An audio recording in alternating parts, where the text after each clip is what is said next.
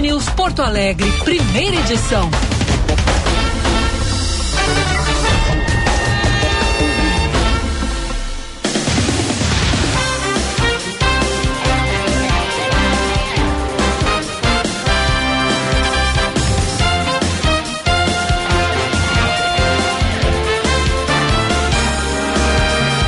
Nove horas vinte e oito minutos, bom dia, estamos começando o Band News Porto Alegre, primeira edição desta quarta-feira, 15 de março de 2023. Seja muito bem-vindo, muito bem-vinda, vamos até às 11 horas da manhã pelo FM 99,3, pelo aplicativo Band Rádios, aplicativo Band Play e também pela nossa live no YouTube, canal Band RS. Entra, aí no canal Band RS e acompanhe também o programa em imagens. Abraço para os nossos ouvintes que já estão ligadinhos. O João Souza, fiquei com like 2 hoje, mas estamos aqui aguardando. O Reginaldo Souza também manda pra gente. Bom dia, pessoal. Preciso de ajuda. Aceito depósito em cheque na minha conta, barra de ouro e até um conjunto de joias. Qualquer coisa eu até organizo uma rachadinha mediante uma comissão. O pessoal começou bem humorado, Eduardo Oliveira. Bom dia, bem-vinda. Bom dia, Gilberto. Bom dia aos nossos ouvintes. Vamos juntos mais uma manhã, eu até às 11 horas da manhã. No comando do WhatsApp por aqui também já tem mensagens dos ouvintes chegando. Bom dia, bom programa. Hoje vou ouvir como há tempos não escuto pelo rádio dirigindo. Nos manda mensagem o Ricardo Volinski. Eu escuto sempre rádio enquanto estou dirigindo, sempre. É, é de praxe já, então. Vira um hábito, né? Vira um hábito, vira um hábito. E quando a gente está dirigindo, daqui a pouquinho a gente já tem trânsito também, né, Gilberto? Sim. Porque um dos grandes serviços do rádio quando a gente está dirigindo, acredito eu, é o trânsito. Eu espero muito por esse momento, quando estou ouvindo o rádio então, Ricardo, vai ter muita informação também para ti. E os nossos ouvintes que nos ouvem no trânsito podem nos ajudar, porque hoje aconteceu do Everton, é, deve, deve achar aí no WhatsApp, ele talvez esteja um pouquinho mais para baixo. Ele mandou um áudio nos ajudando com a cobertura do trânsito, relatando que tinha é, sinaleira desativada ali na esquina da Ipiranga com a Silva só. Olha o cruzamento, né? Olha o movimento que tem ali. Nossa. Ali é... E aquele semáforo ali inoperante certamente estava causando muitos problemas no trânsito. Nosso ouvinte nos ajudou. Faça como o Everton, faça como os demais ouvintes que mandam mensagem para cá e nos ajude trazendo informações também. Você que está aí transitando pelas vias, pelas estradas, deu algum problema, manda para cá. 998730993 é o nosso WhatsApp e também pode mandar ali no chat pela live no YouTube.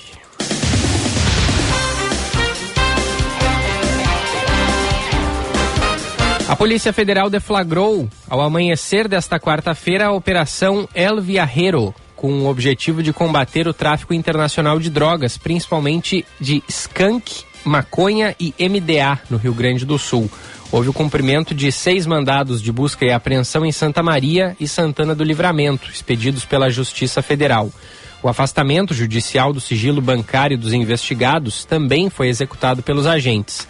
Os investigados transportavam drogas sintéticas e o dinheiro em espécie a partir de Santa Maria para Montevidéu, no Uruguai, e retornavam ao Brasil carregados com maconha. Conforme levantamento, um dos suspeitos chegava a realizar até três deslocamentos por semana à capital uruguaia, sempre transportando expressivas quantidades de drogas e valores do narcotráfico. A Força Nacional de Segurança desembarcou nesta madrugada no Rio, Rio, Grande do Norte com a missão de conter a nova onda de violência no estado. Um avião pousou na base aérea de Natal por volta das duas da manhã, com 30 policiais militares. Outro avião levou mais de 70 agentes ao estado. De acordo com a Secretaria de Segurança do Rio Grande do Norte, ainda devem chegar à região mais 100 agentes e outros 30 policiais do sistema prisional totalizando um reforço de 200 homens. As ações criminosas envolveram tiros e incêndios em prédios públicos, comércios e veículos. Entre os alvos estão um fórum de justiça, duas bases da Polícia Militar e uma prefeitura, além de um banco. Também foram atingidos uma loja de motos e carros que estavam estacionados nas ruas e em garagens públicas, além de ônibus do transporte público escolar. A Casa Branca e o Kremlin trocaram ameaças nesta quarta-feira após um drone norte-americano ser derrubado na terça por militares russos. O porta-voz do Kremlin, Dmitry Peskov, afirmou que após o episódio as relações entre os dois países estão em um estado lamentável e que desceram ao nível mais baixo. O drone de vigilância militar dos Estados Unidos caiu no Mar Negro depois de um jato russo atingir sua hélice, segundo o Pentágono.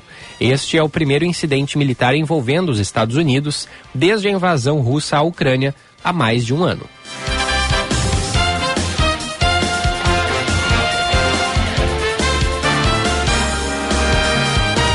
Primeira edição é para Tecno Sênior. Cuidar de quem mais cuidou de você a vida toda nunca foi tão fácil e barato.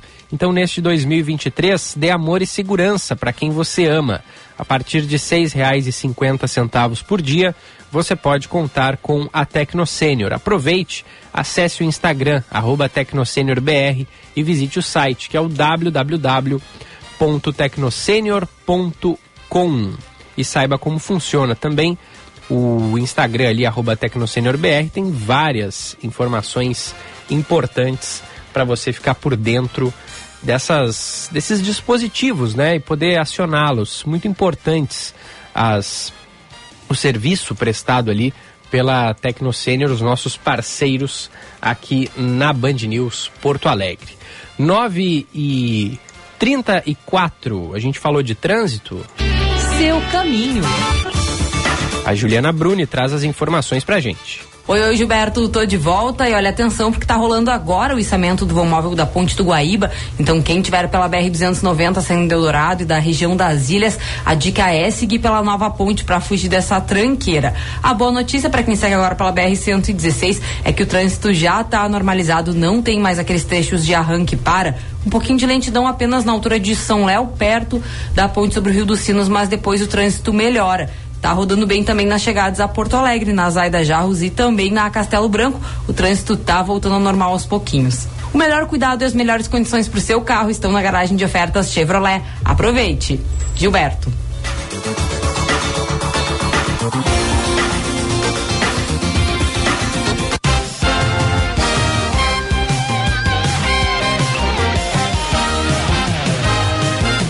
27 graus a temperatura em Porto Alegre. Valeu, Juliana Bruni, que volta na sequência. Bom, Duda, muitos assuntos, né, para a gente tratar hoje. Tem os nossos repórteres, o Jean Costa pela rádio, o Eduardo Carvalho pela TV, ambos em deslocamento ao Palácio Piratini, onde acontece hoje o velório do ex-ministro Eliseu Padilha. Tem também hoje o julgamento do caso Bernardo, né? Aquele caso que chocou o Rio Grande do Sul e teve grande repercussão nacional, também vamos é, tratar bastante. Bem. Oi, diga, pode, eu tava, eu desliguei teu microfone, pode Retomada falar. Do, do julgamento, isso, né? Isso, exato. É, daqui a pouquinho a gente vai falar sobre isso também. 9h36. Abra... Informação importante também que chega do governo do estado para os professores, porque a Secretaria da Educação lançou um edital para o concurso público, né? Inclusive, uh, o governador do estado, Eduardo Leite, tuitou agora de manhã também sobre esse anúncio feito ontem. Uh, concurso público para professores para a rede estadual de ensino. As inscrições começam já hoje, nessa quarta-feira, e vão até o dia 17 de abril por meio do site. Anotem aí www.institutoaocp.org.br. A seleção é destinada para as áreas da educação básica, educação profissional e educação indígena, com mais de 1.500 vagas, com 1.500 vagas que serão distribuídas entre as 30 coordenadorias regionais de educação. A data provável para a aplicação da prova é o dia 25 de junho. De forma inédita, o concurso público para professores vai atender às exigências do Decreto Estadual 56229 de 2021 e vai contar também com a reserva de vagas para pessoas com deficiência indígenas, negros e transgêneros. A prova objetiva do concurso, realizada pelo Instituto OCP, inclui questões de língua portuguesa, conhecimentos pedagógicos, legislação da educação e conhecimento e habilitação do professor totalizando 60 questões. Depois dessa fase, que é eliminatória e classificatória, serão realizadas as provas de redação e de títulos, conforme descrito no edital. Também ter, vão ter provas específicas para os docentes que pretendem atuar nas comunidades Guarani e Caigangue. Na, no site né, da no governo do estado é possível ver onde vão ser realizadas as provas, onde vão ser aplicadas essas provas. São várias cidades, então nem vou todas aqui, mas Porto Alegre está entre elas, no sul do estado, Rio Grande, região metropolitana, aí a gente tem São Leopoldo, Bagé, também Passo Fundo, várias cidades, essas são algumas delas, mas a população pode conferir isso lá no site da Secretaria da Educação, no site do governo do estado. Impossível, uh, impossível.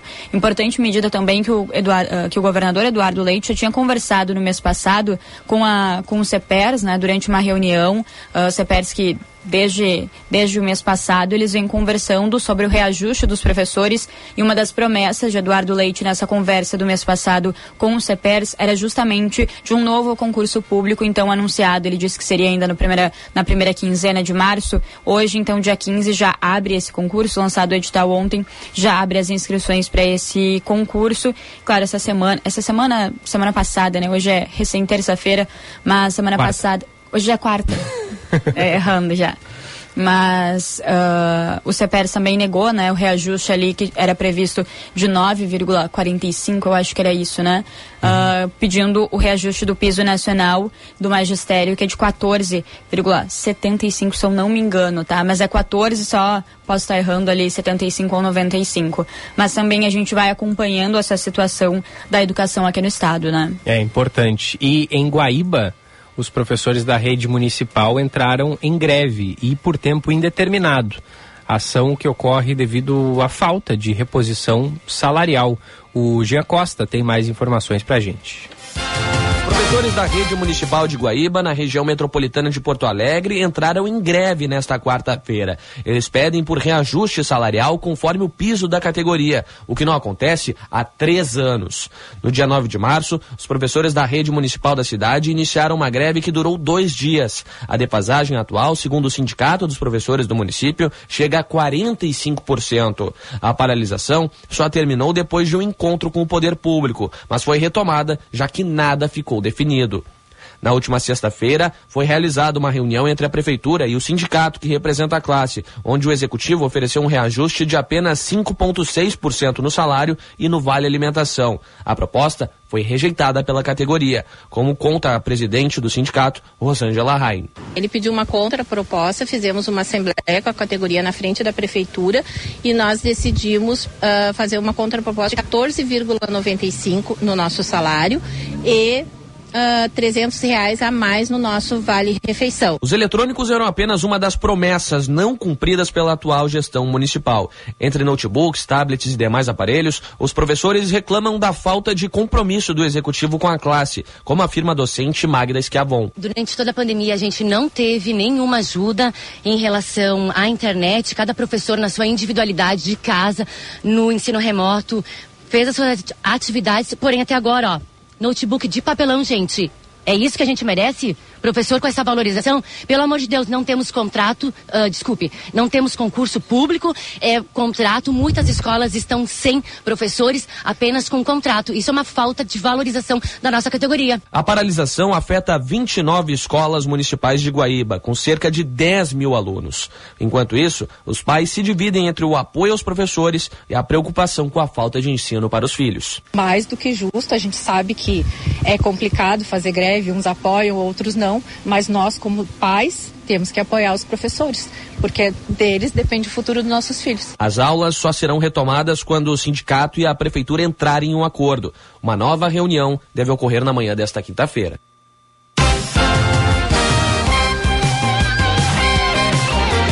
Valeu, valeu Gia Costa, que volta daqui a pouquinho ao vivo aqui com a gente. Bom, falei que é, sobre o julgamento do caso Bernardo, né? O julgamento de Leandro Boldrini, o pai do Bernardo. É, na verdade, o julgamento vai, vai é, ocorrer a partir da, da próxima segunda-feira, dia 20. O que ocorre hoje é a coletiva, né, sobre é, a entrevista coletiva sobre esse, esse julgamento. O que já se sabe é que uma das promotoras mais experientes em sessões do Tribunal do Júri no Estado foi convocada pelo Ministério Público para atuar na acusação desse novo julgamento de Leandro Boldrini, réu pela morte do próprio filho Bernardo, em Três Passos, em abril de 2014.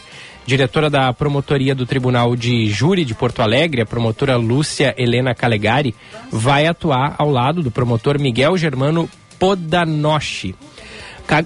Calegari esteve na acusação em julgamentos emblemáticos no Rio Grande do Sul. Em dezembro de 2021, esteve no júri que condenou os quatro réus da Boate Kiss, o maior em tempo de duração na história do Tribunal Gaúcho, que depois né, viria a ser anulado.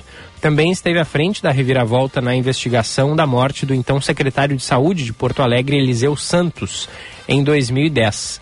Inicialmente tratado como latrocínio, né, roubo com morte pela Polícia Civil, a acusação entendeu que houve um assassinato encomendado e aí os júris do caso só foram concluídos em dezembro do ano passado. Bom, sobre esse julgamento que vai começar a partir da próxima segunda-feira, o médico Leandro Boldrini será o único réu julgado nesse novo júri e tem previsão de durar até quatro dias. Lembrando, em 2019, Boldrini foi condenado a 33 anos e 8 meses de prisão pela morte do menino Bernardo. Em dezembro de 2021, o Tribunal de Justiça anulou a condenação e determinou que uma nova sessão fosse realizada, mas manteve a prisão do réu. Os outros três réus não serão julgados novamente. Na nova sessão, os trabalhos serão comandados pela juíza Sucilene Engler Aldino. O primeiro ato será o sorteio dos sete jurados, dentre os 50 convocados, para compor o conselho de sentença. Em seguida serão ouvidas dez testemunhas, cinco de defesa e cinco de acusação, e ao final o réu será interrogado. Assim como em 2019, Boldrini deve negar envolvimento no crime. O advogado Rodrigo Gresselli Vares disse: a defesa do réu é muito simples, mostrar a verdade, qual seja, Leandro não mandou matar o filho. É a alegação da defesa, júri esse que, como eu disse, vai acontecer a partir da próxima segunda-feira, dia 20, é claro. A gente vai falar bastante sobre este assunto aqui na Band News. Duda. Temos entrevistado Entrevista. na linha? Exato, temos entrevistado na linha. A gente falou semana passada, né? Tava todos os dias a gente vem alertando sobre os casos de dengue e na semana desde a semana passada a gente vem monitorando também a situação lá em Encantado. Tá na linha a secretária de Saúde, Meio Ambiente e Assistência Social lá de Encantado, Clarice Scatola. Clarissa, muito obrigada por conversar com a gente. Sei que tá com uma agenda super corrida e mesmo assim conseguiu um tempinho para conversar conosco. Os casos, estou vendo aqui pelo painel, né, do, do governo do estado, os casos, as notificações chegam a 480 e 384 com casos confirmados na cidade, né? Nesse momento, Encantado é que tem um município com infestação do mosquito. Queria ver com a senhora como tem, quais têm sido quais têm sido as medidas, né, que a secretaria tem adotado e também se tem algum algum motivo que vocês veem para a cidade ter tantos casos de dengue. Bom, bom dia a todos os ouvintes da Rádio Band, bom dia Eduardo, Roberto. Uh, assim, uh, desde o primeiro momento a gente optou em fazer uma ampla testagem, tá? Então, a gente tem testes rápidos em todas as unidades de saúde do nosso município e, teoricamente, isso acaba tendo uma notificação, número de notificação muito maior. Então, por que que se fez isso, né? Quando se trabalha com uma ampla uh, testagem, Uh, e com investigação se acaba tendo um número mais próximo da realidade e com isso a gente consegue então traçar as estratégias e ações de controle para que a gente possa estar efetivamente agindo naquele momento, naquele bairro, naquela localidade. Então isso foi uma opção do município, né, de, de compra imediata de testes rápidos para que a gente pudesse então não precisar aguardar o retorno específico do laboratório do estado para que a gente pudesse estar agindo quanto mais rápido possível. Bom, então é devido à alta testagem, né, secretária, que, a, que vocês atribuem Ah. esses, esses grandes casos de dengue. Como é, como é que está a situação no- no- nos hospitais e redes de saúde e postos de saúde aí de Encantado? Hospital a gente teve ontem uma internação para hidratação, né? Um caso leve, um caso de hidratação. Uh, a partir dessa semana a gente já instala uma sala de soroterapia na unidade de saúde, onde temos maiores números de casos. E a atenção básica em si está bem organizada e bem preparada para estar tá atendendo essa população que está doente neste momento. Então isso que é o que a gente chama atenção muito aqui, e a gente faz uma ampla divulgação aqui interna no município, para que os pacientes que estão com qualquer sintoma, né? Procure a sua unidade de saúde para a gente estar tá diagnosticando e dando tratamento específico, seguindo os protocolos exatamente de classificação da dengue, que é o A, B, o C e o D, né? Para que a gente possa então estar tá agindo o mais rápido possível e evitar, consequentemente, uma internação. Eu estava acompanhando aqui pelo painel, realmente é uma internação e nenhum óbito registrado. Mesmo com essa grande quantidade de casos, felizmente não tem nenhum registro de óbito até o momento, né, secretária?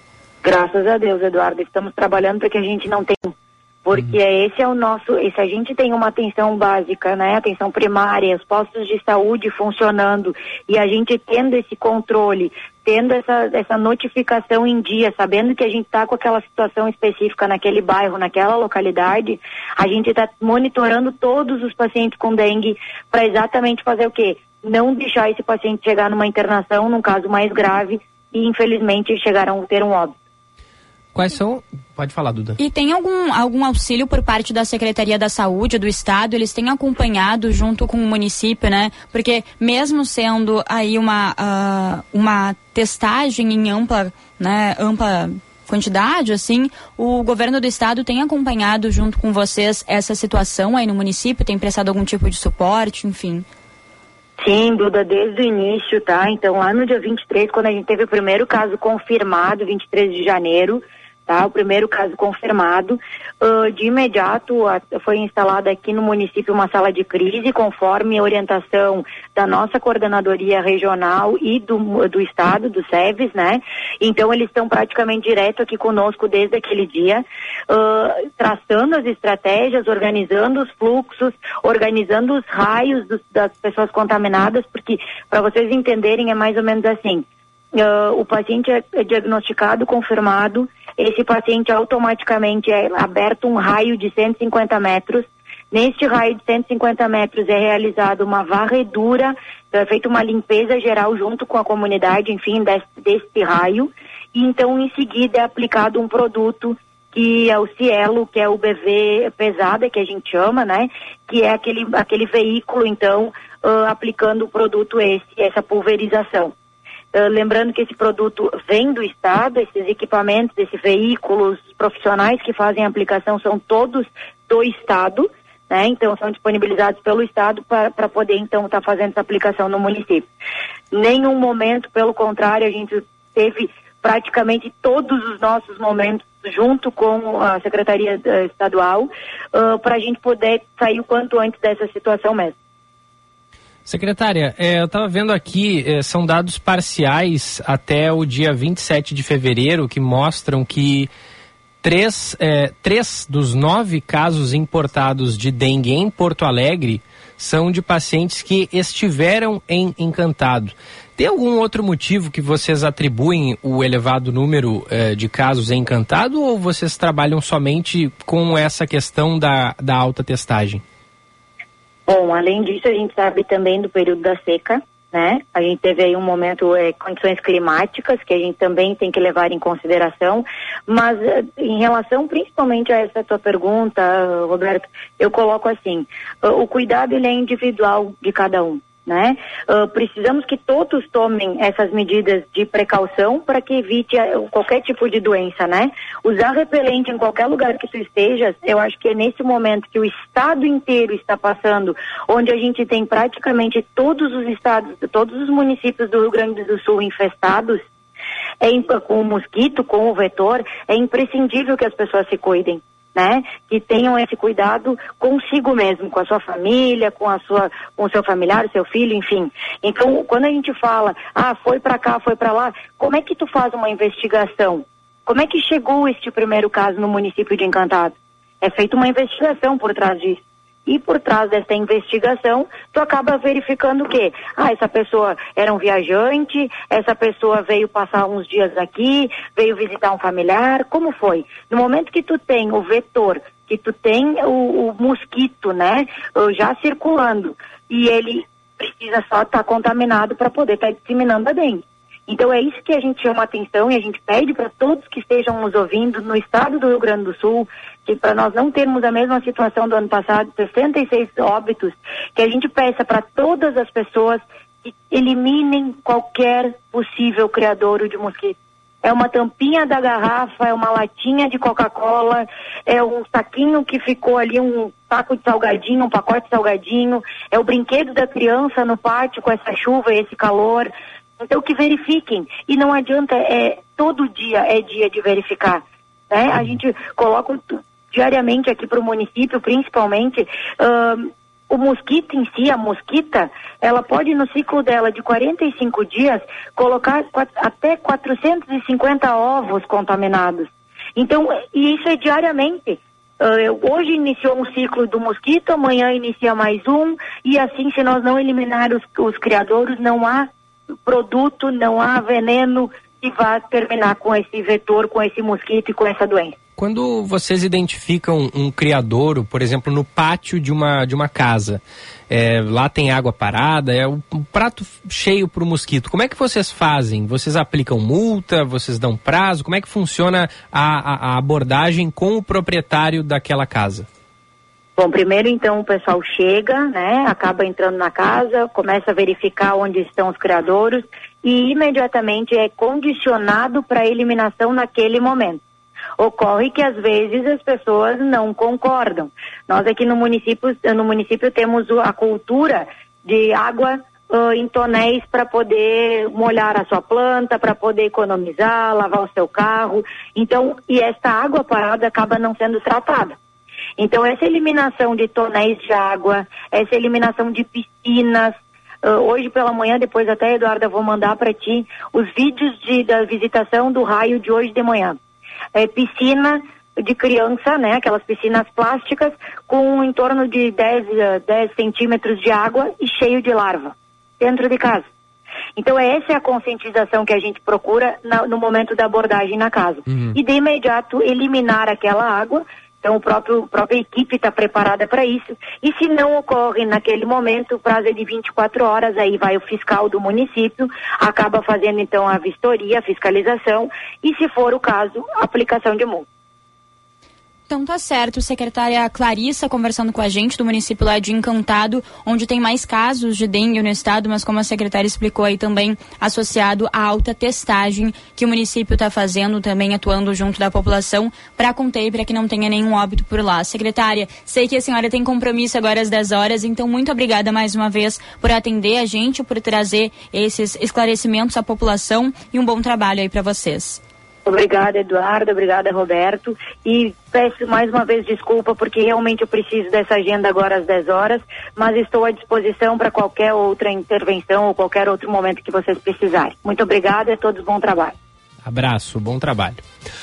9 e 55 vamos é, acioná-la novamente, né? Se o problema persistir, afinal de contas, é, tem essa associação óbvia com, com a maior testagem mas também tem é, uma identificação é, de casos importados, né, de encantado para cá. A maioria, não a maioria, mas três dos nove casos importados em Porto Alegre são de pessoas de, de, de encantado. Então vale a gente ficar de olho e eventualmente conversar novamente com a, com a secretária. É, e ao mesmo tempo que os, ao, todos os casos de, de encantados são autóctones, são contraídos na cidade, é. né? Que são os 384 casos são autóctones, ou seja, contraído ali dentro do, do município mesmo. É, tem, tem bastante gente que, que, tá, que tem ido a Encantado recentemente visitar a estátua do Cristo Protetor, né? Ah, pois é. Que é bem bonito. É, realmente. Né? Virou um ponto turístico no Rio Grande do Sul. Importante para quem for, quem for para lá também tem esse cuidado, essa atenção, é, né? É, sem dúvida, sem dúvida. Bom, faltam três minutos para as 10 da manhã. Gia Costa está na linha, que acompanha o velório do ex-ministro Eliseu Padilha. Gia, bom dia. que começa em instantes. Bom dia para você, Gilberto, e a todos que nos acompanham aqui na Bandinesa FM. Bom dia também a Duda. Bom dia. É, eu sigo aqui no Palácio Piratini, em frente ao Salão do Negrinho do Pastoreio, onde daqui a pouco será velado o corpo do ministro Eliseu Padilha, falecido aos 77 anos, em virtude de um câncer no estômago descoberto há pouco mais de um mês, já em estágio avançado. Por aqui, os familiares acabaram de chegar para fazer as últimas homenagens ao ex-ministro, que eram acompanhados também de alguns amigos do político para prestar também essas últimas condolências. Eu falo aqui diretamente da área esquerda do Palácio Piratini, bem em uma das entradas foi reservado um espaço para a imprensa fazer o monitoramento e também o registro das imagens. Eu estou aqui ao lado do repórter cinematográfico da Band TV, o Cláudio Pato, também do Eduardo Carvalho, que acompanham comigo e também, claro, outros colegas de imprensa. É bem delimitado aqui o nosso espaço e eu contextualizo esse cenário por quê? Porque as autoridades e os familiares estão entrando pelo lado direito aqui do Palácio Piratini, ou seja, pela, pelo gabinete do próprio governador Eduardo Leite está sendo feita a entrada. Agora há pouco o caixão né, com o corpo do ex-ministro foi encaminhado aqui para esse segundo andar do Palácio Piratini, onde foi colocado ao lado de algumas coroas de flores depositadas por familiares e também, claro, por colegas de MDB e outras autoridades da vida política, onde prestaram aqueles que não puderam comparecer aqui ou que não poderão comparecer aqui à última homenagem a Eliseu Padilha, não acabaram encaminhando essa homenagem a forma de manifestação, né? Uma espécie de homenagem, como disse anteriormente, ao ex-ministro. Eliseu Padilha que, enfim, deixa seis, seis filhos, cinco netos e também um irmão. A esposa dele chegou, inclusive, aqui agora cerca de alguns minutos, sendo consolada por dois desses filhos, que, inclusive, acabaram chegando um pouco mais tarde. A informação aqui que se tem é que os três mais velhos chegaram no primeiro momento para testar alguns últimos ajustes por aqui. O cenário está sendo organizado em algumas partes dentro do Salão Negrinho do Pastoreio, mas justamente para a recepção né, dos demais familiares, demais amigos que estão entrando pelo lado direito, inclusive mais familiares do ex-ministro estão chegando nesse instante por aqui. Eu falo diretamente de uma das escadas, neste momento um dos cinco filhos dele chega, pelo que me aponta aqui agora, pessoal, mas ainda assim é, outras pessoas vão chegando, né, conforme, conforme o andamento aqui desta última homenagem. Lembrando que é aberto ao público o velório de Elisa Padilha, ex-ministro dos governos FHC, Dilma e Michel Temer.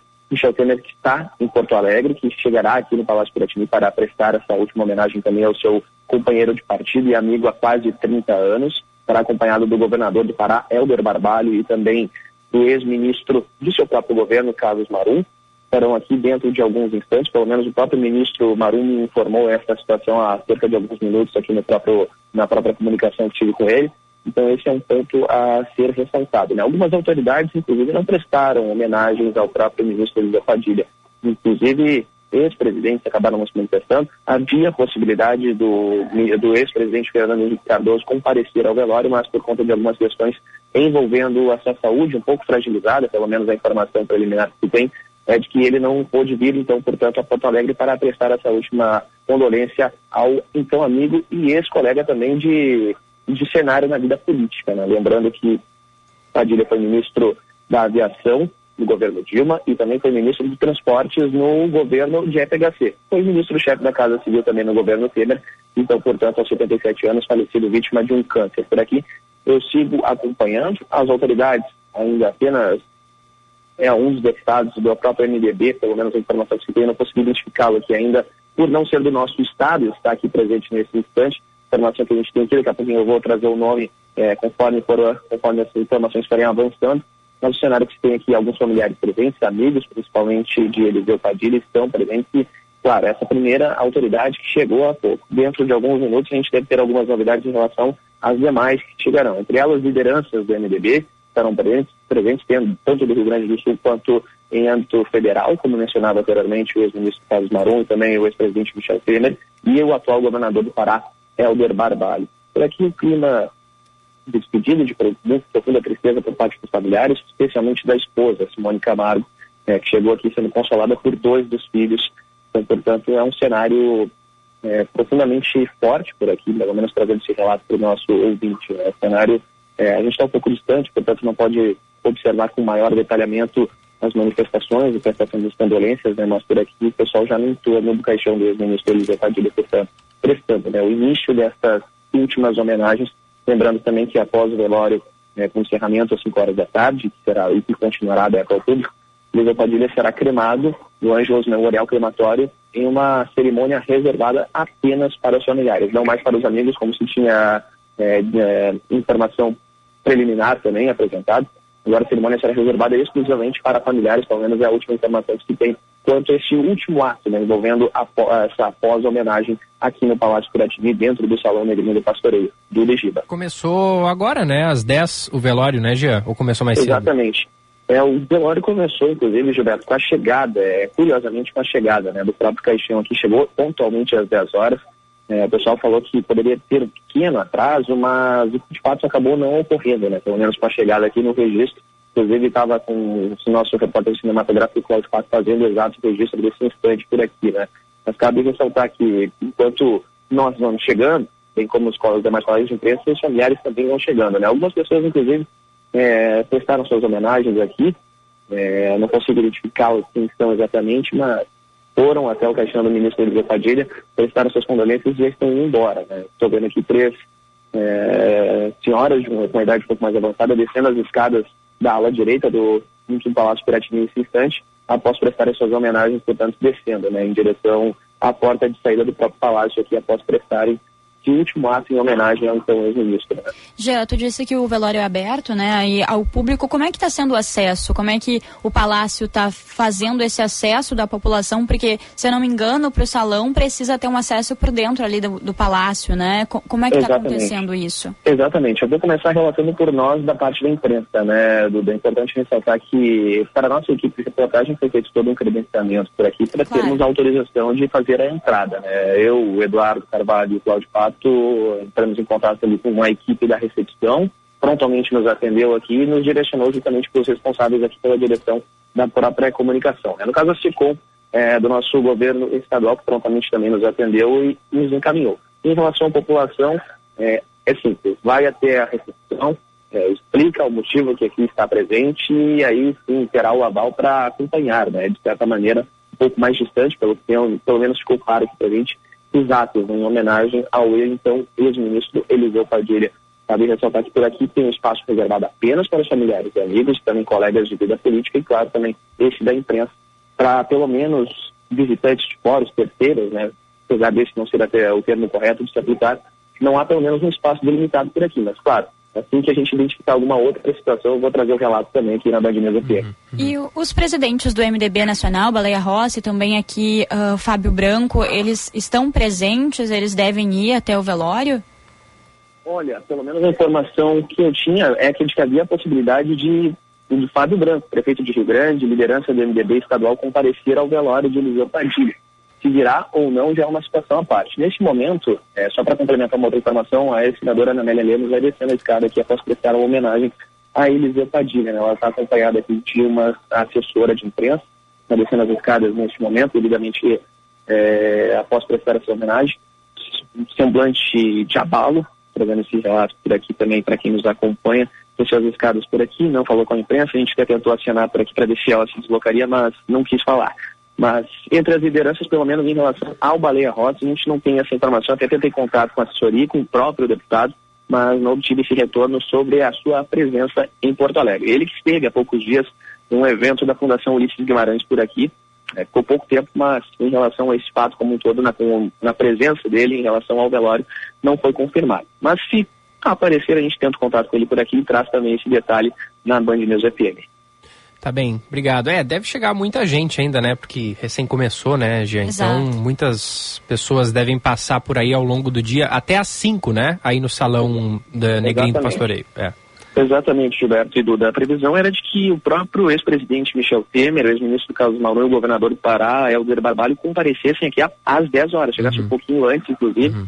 e que ficariam poucos minutos, né, por conta de alguns compromissos e não compareceriam ao velório depois, obviamente, por conta de uma questão é, envolvendo mais o âmbito familiar. Tá Inclusive, agora chegando aqui também, trazendo o último, uh, esse último relato, o secretário é, de Direitos Humanos do Rio Grande do Sul, Matheus Vesp, é, pelo que eu estou vendo de longe aqui, é, no semblante, nas, pelas costas, uma das lideranças do MDB em cenário estadual e também federal é, é Osmar Terra, deputado federal, ex-ministro é, do governo Jair Bolsonaro, também está por aqui presente nesse instante para prestar essa última homenagem também a Eliseu Padilha. Pelo semblante aqui, daqui a pouco a gente vê ele na subidinha da escada. Vamos ver. E é. Portanto, o ex-ministro deputado federal, ele, é, Osmar Terra, chegando por aqui agora também para prestar essa homenagem ao então ao falecido ministro Eliseu Padilha. Portanto, algumas autoridades chegando já por agora, mas outras também chegarão ao longo desta tarde, deste final de manhã e também início de tarde, aqui ao Salão Negrinho do Pastoreio, dentro do Palácio Piratini. Tá certo, Jean. Muito obrigada. Qualquer coisa, claro, volta aqui trazendo mais informações pra gente de como tá sendo por aí. Combinado. 10 e 8, 10 e 7. 10 e 7, tem que ficar de olho aquele reloginho, ele tá um pouquinho adiantado, tem que olhar por esse outro aqui. 10 horas 7 minutos, 27 graus a temperatura. Vamos fazer o nosso primeiro intervalinho aqui no primeira edição e a gente já volta.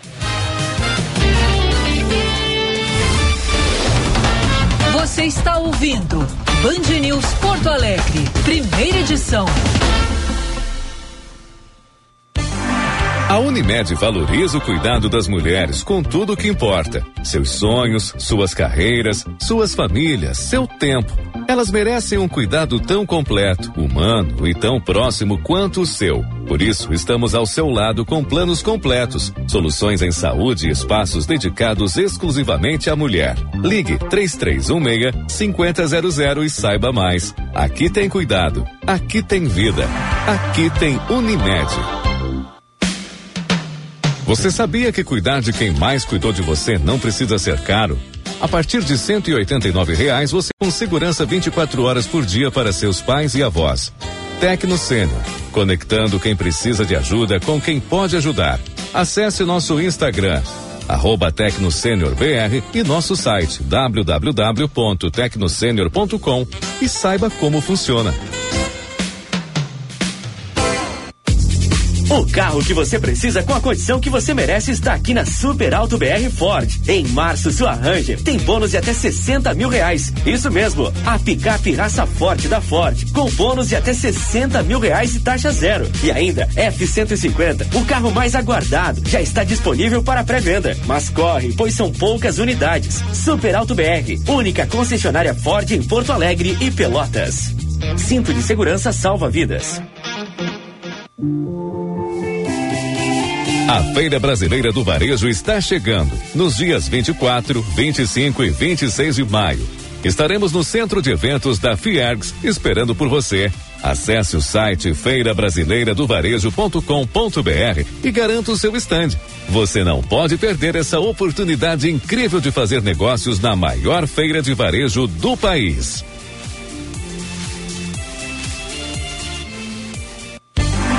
A Unimed valoriza o cuidado das mulheres com tudo o que importa: seus sonhos, suas carreiras, suas famílias, seu tempo.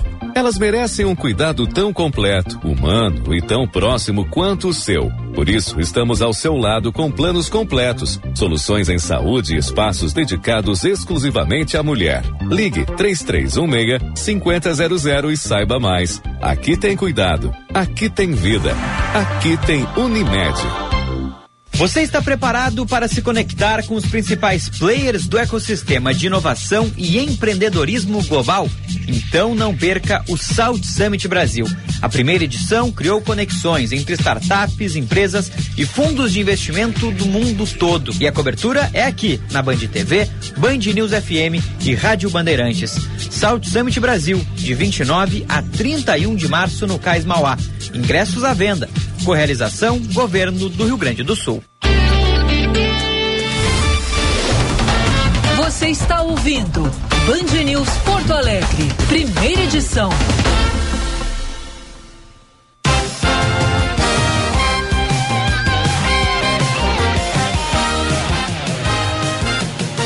Dez horas 11 minutos, de volta. Este é o primeira edição aqui na Band News FM. Participe conosco, 998-730993. A Duda vai ler recados da audiência na sequência.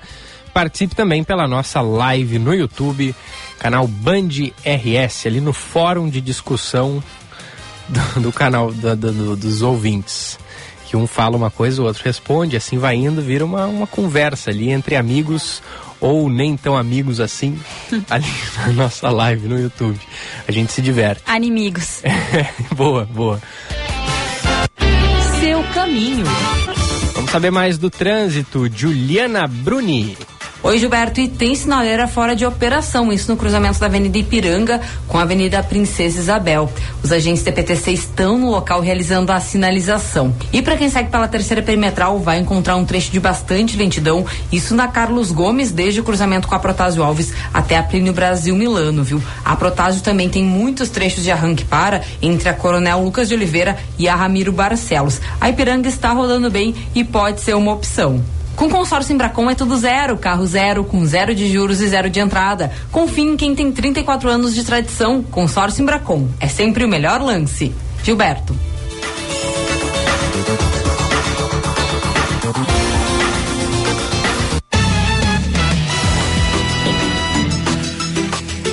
Agora é 10 horas e 13 minutos, temperatura na casa dos 27 graus, já bastante calor, mas está na linha aqui com a gente, já numa nossa nova entrevista, também falando sobre o âmbito da saúde, a secretária adjunta da saúde do município de Canoas, Denise de Melo da Silva, isso porque lá no município teve a suspensão das cirurgias eletivas por causa né, da superlotação nos hospitais da região metropolitana, isso foi anunciado ainda agora de manhã, a secretária está com a gente, muito obrigada por conversar conosco no primeira edição. Queria que a senhora explicasse para a gente, né, uh, como que chegou a esse ponto e também uh, como vocês tomaram essa decisão dessa suspensão que vai pelo menos até domingo, né, secretária? Isso. Uh, primeiramente, bom dia. Uh, nós tomamos essa decisão, né, porque nós vimos já há vários dias com as nossas portas de urgência e emergência com superlotação e isso isso não é só uh, de Canoas, mas sim de Porto Alegre, de toda a região metropolitana vem sofrendo com esse aumento, né, dessa busca de, de atendimento. Então, nós, uh, nossa equipe técnica, juntamente com a Secretaria, a gente tomou a decisão de suspender, então, por esses dias, essas cirurgias eletivas, para a gente poder garantir que os usuários que realmente precisam de um atendimento de urgência e emergência, podendo garantir as vidas dessas pessoas, a gente garantir esse atendimento com qualidade. Então, os usuários que buscarem atendimento na nossa rede de urgência e emergência vão ter, sim, os seus atendimentos garantidos. Quais seriam eles, é, secretária? Não, eh, não, existe uma patologia específica, são diversas uhum. patologias. Uh, o que, que, a gente vem observando? Que como existe uh, esse aumento de procura na região metropolitana, os usuários acabam buscando uh, ajuda nos municípios vizinhos, nos municípios próximos. E uhum. como a gente está após Porto Alegre, Canoas hoje é um município maior, então eles vêm buscando esses atendimentos aqui em Canoas. Como a gente trabalha com porta aberta, a gente não tem como restringir esses atendimentos. Uhum. Então, o que, que a gente preferiu? Ao invés da gente restringir as portas de urgência e emergências e fecharem, a gente preferiu manter, então, o atendimento, garantindo atendimento aos usuários que realmente estão correndo risco de vida e suspender temporariamente as cirurgias eletivas que hoje elas giram em torno que serão suspensas em média de 44 cirurgias eletivas, mas que na próxima semana a gente já está uh, uh, realizando essas cirurgias durante o andar da semana. Então, os hospitais já estão se organizando, já estão ligando para os usuários, informando da, da, da transferência de data, mas no decorrer da próxima semana essas cirurgias serão realizadas. Então, a gente não vai causar dano nenhum ao usuário também. Importante, importante a senhora falar isso, porque quando acontece essa suspensão, né, acaba que as pessoas também ficam com bastante medo, porque muitas vezes estão esperando por muito tempo. A gente sabe que na pandemia essas cirurgias eletivas também foram adiadas, né? Então é importante esse ponto que a senhora traz pra gente, de que elas vão ser agendadas e realocadas num período de tempo mais curto. Isso, exatamente. A gente já sentou com os hospitais, eles já nos garantiram, já estão fazendo esse trabalho, então já estão diluindo essas cirurgias no decorrer da próxima semana, então a gente pode garantir sim aos usuários que no decorrer da próxima semana essas cirurgias que foram suspensas, elas serão relocadas e ele terá a sua consulta garantida. Vocês têm um número aí de quantas cirurgias é, aconteceriam nesse período que vão ter que passar para a semana que vem? Sim, sim, em torno de 54 cirurgias. Uhum. Certo. E diversas, isso vale... em diversas, diversas patologias. Uhum, uhum. Mas, ah, e uma coisa que a gente também gostaria de deixar aqui bem frisado, que as cirurgias eletivas de oncologia, a gente vai manter, porque a gente sabe da gravidade que é ah, quando o usuário ah, né, precisa uhum. da questão oncológica, então a gente vai manter. As eletivas de oncologia a gente vai manter, a gente não vai suspender. Os pacientes que já estão internados nos hospitais para fazer as suas cirurgias também a gente vai manter, a gente vai suspender aquelas que seriam agendadas para esses dias. Então, quem já está dentro do hospital aguardando para fazer a cirurgia também vai ter a sua cirurgia garantida. Perfeito. E essa situação tem se repetido, eu não sei se só no município de Canoas, mas de uma forma geral, acredito que não é a primeira vez que acontece aqui na região metropolitana. Em Canoas é a primeira vez no ano que vocês precisam suspender, secretária, ou, uh, ou já aconteceu algum outro momento nesse ano? Não, a gente vem acompanhando o acréscimo, a gente está observando que está tendo esse acréscimo, lógico, nesses últimos dias de busca de atendimento, mas é a primeira vez que a gente está fazendo essa ação e a gente resolveu fazer essa ação já para tentar solucionar esse problema. Então a gente sabe que o usuário que busca a porta de urgência e emergência é um usuário que precisa daquele atendimento na hora. Então a gente preferiu garantir esses atendimentos, então a gente poder ter a garantia que quem for buscar vai ter o seu atendimento com qualidade. Então por isso que a gente tomou essa decisão. Mas é a primeira vez que a gente está fazendo isso dentro do ano de 2023 e com, provavelmente na semana que vem, na segunda-feira, a gente vai sentar novamente com a nossa equipe técnica e vai ver os resultados dessa ação que a gente tomou agora.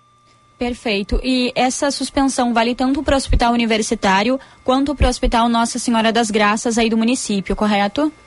Isso, correto. Uh, sendo dos dois hospitais, são os dois hospitais que fazem maior serviço hoje de, de cirurgias eletivas, são esses dois hospitais. Então a gente tomou essa medida agora, uh, até no domingo, essa suspensão. Secretária, é, sei até que o, o foco da, da, da, nossa entrevista é as, são as cirurgias eletivas, né, que estão suspensas, mas eu queria aproveitar e perguntar para a senhora como é que está a situação assim de outras, é, outras doenças, outros problemas. Falávamos há pouco com a Secretaria da Saúde de Estado, eles estão passando por um surto de dengue lá. Aproveito para perguntar como é que está a situação da dengue em Canoas e também de Covid, né, que nem se fala mais tanto, mas é, vocês ainda estão enfrentando restrições envolvendo a, a Covid e, e e, a questão da dengue, por favor, também, secretário. Sim, nós aqui em Canoas, nós estamos com uma equipe uh, trabalhando na questão da dengue. Nós não tivemos ainda nenhum surto, mas a gente está controlando, então nós estamos com a nossa equipe da vigilância atuante, trabalhando. Uh, qualquer suspeita, eles vão uh, fazer um trabalho em loco, fazem toda a questão necessária, mas aqui a gente ainda não teve problema com a dengue, mas a gente está fazendo um acompanhamento diariamente junto com a nossa equipe da vigilância.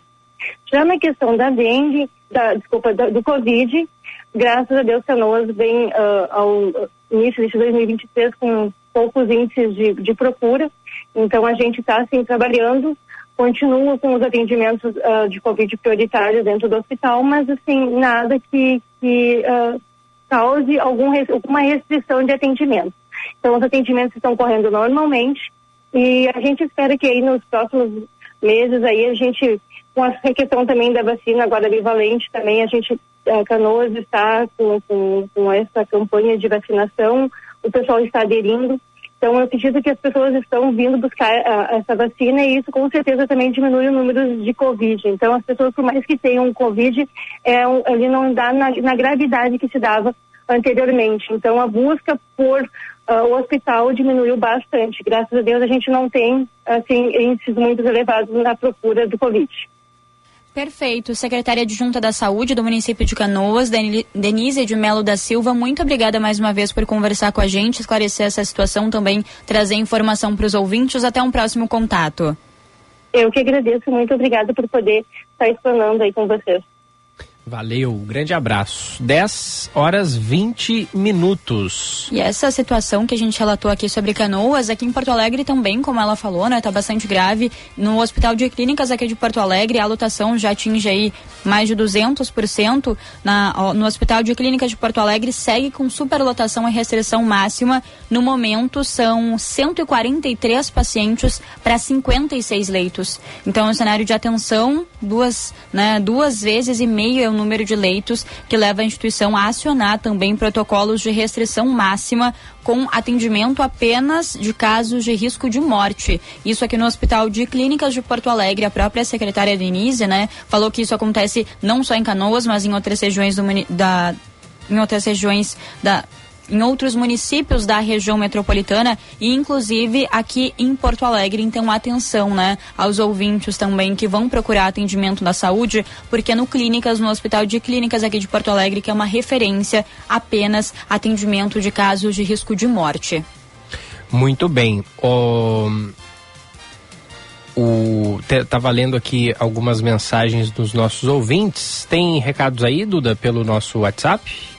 Hoje tá meio parado o Tá WhatsApp, estou me paradão, sentindo né? meio abandonada, Pois é, inclusive. será Mandem mensagem pra gente no 998730993. Quem tá nos mandando mensagem é o João Carlos, tirou um print da tela e mandou a versão Duda CEO, porque eu sou responsável por fazer as ligações aqui. então, quem, quem olha na live vai ver o momento que eu ligo ali pra pessoa, por isso que às vezes a gente roda um trânsito ou vai pra um break e voltamos com, com a entrevista. Nesse, nesse caso, a gente já ligou quando já tinha voltado, né? Então ele conseguiu me ver por ali. Ah, Viviane veio nos fazer companhia, Viviane Nunes. Oi, bom dia, vocês são demais, sempre na escuta. Muito obrigada, Viviane, pela mensagem. Muito bom estar com vocês aqui também todos os dias. Muito bem, muito obrigado aos ouvintes que participam. 998730993. Ó, o. Tem, tem ouvinte aqui, é, era isso que eu tava lendo, ó. A Mayra Canteiro tava perguntando na live. Alguém sabe se o pai, o acusado aí no caso do, do, do, do- menino Bernardo, estava preso preventivamente ou estava solto? Ele estava preso. O, até tava, tava lendo aqui, ó. O-